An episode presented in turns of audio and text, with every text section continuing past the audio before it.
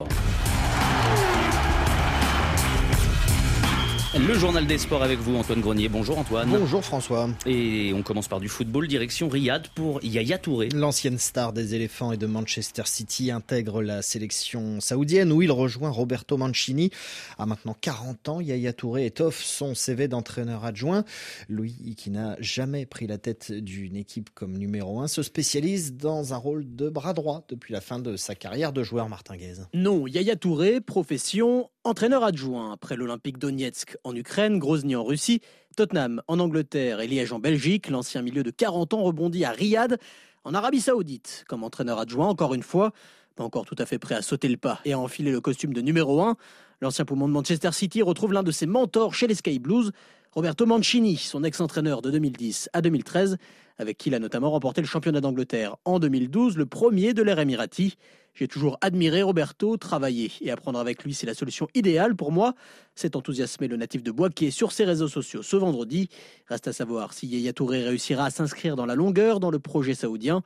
Lui qui a toujours eu la bougeotte depuis ses débuts sur un banc en 2021. Il n'est par exemple resté que 4 mois à Liège.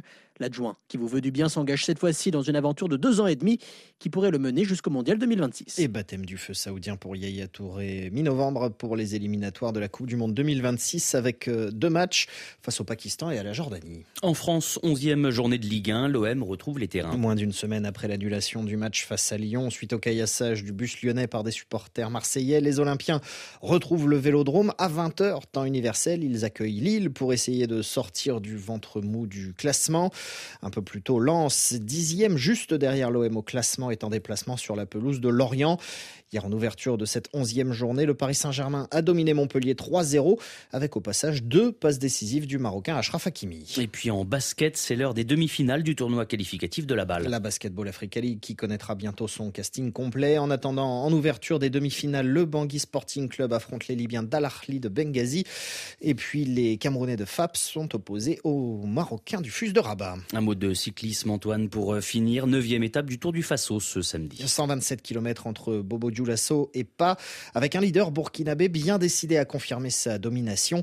Vainqueur de la huitième étape hier à Bobo, Paul Daumont a accentué son avance au général, méthodiquement et sans s'affoler. On va essayer de rester toujours en embuscade si proche que ça pour gagner le, le général. Donc là, pour l'instant, je peux dire que pour moi, tout va bien. Euh, sauf aujourd'hui une petite crevaison euh, sur le circuit, mais ça c'est tout à fait normal, c'était une pointe euh, dans la roue. Donc ça, ça arrive à tout le monde, même aux coureurs les mieux équipés. Donc pour l'instant, franchement, il n'y a rien à déplorer et je peux dire que voilà, je suis dans une bonne forme. J'ai su gérer. J'arrive davantage frais que les autres années parce que d'habitude, le Tour du Faso, bon, on le sait, c'est en fin de saison. Donc souvent, on a une saison un peu chargée avant cela. Donc des fois, j'arrivais un peu fatigué sur le tour, mais cette année, je le sens euh, dans les jambes que voilà, j'ai un peu plus de force que les années précédentes. Paul Daumont qui en est à 5 succès dans cette édition du Tour du Faso et qui compte 28 secondes d'avance au général sur le Belge Wouters Rodgers. L'actualité sportive africaine avec vous, Antoine Grenier. Merci. On vous retrouve dans une heure sur RFI, dans moins d'une heure sur RFI. 6h47 à Paris, 5h47 en temps universel. On ouvre la presse internationale.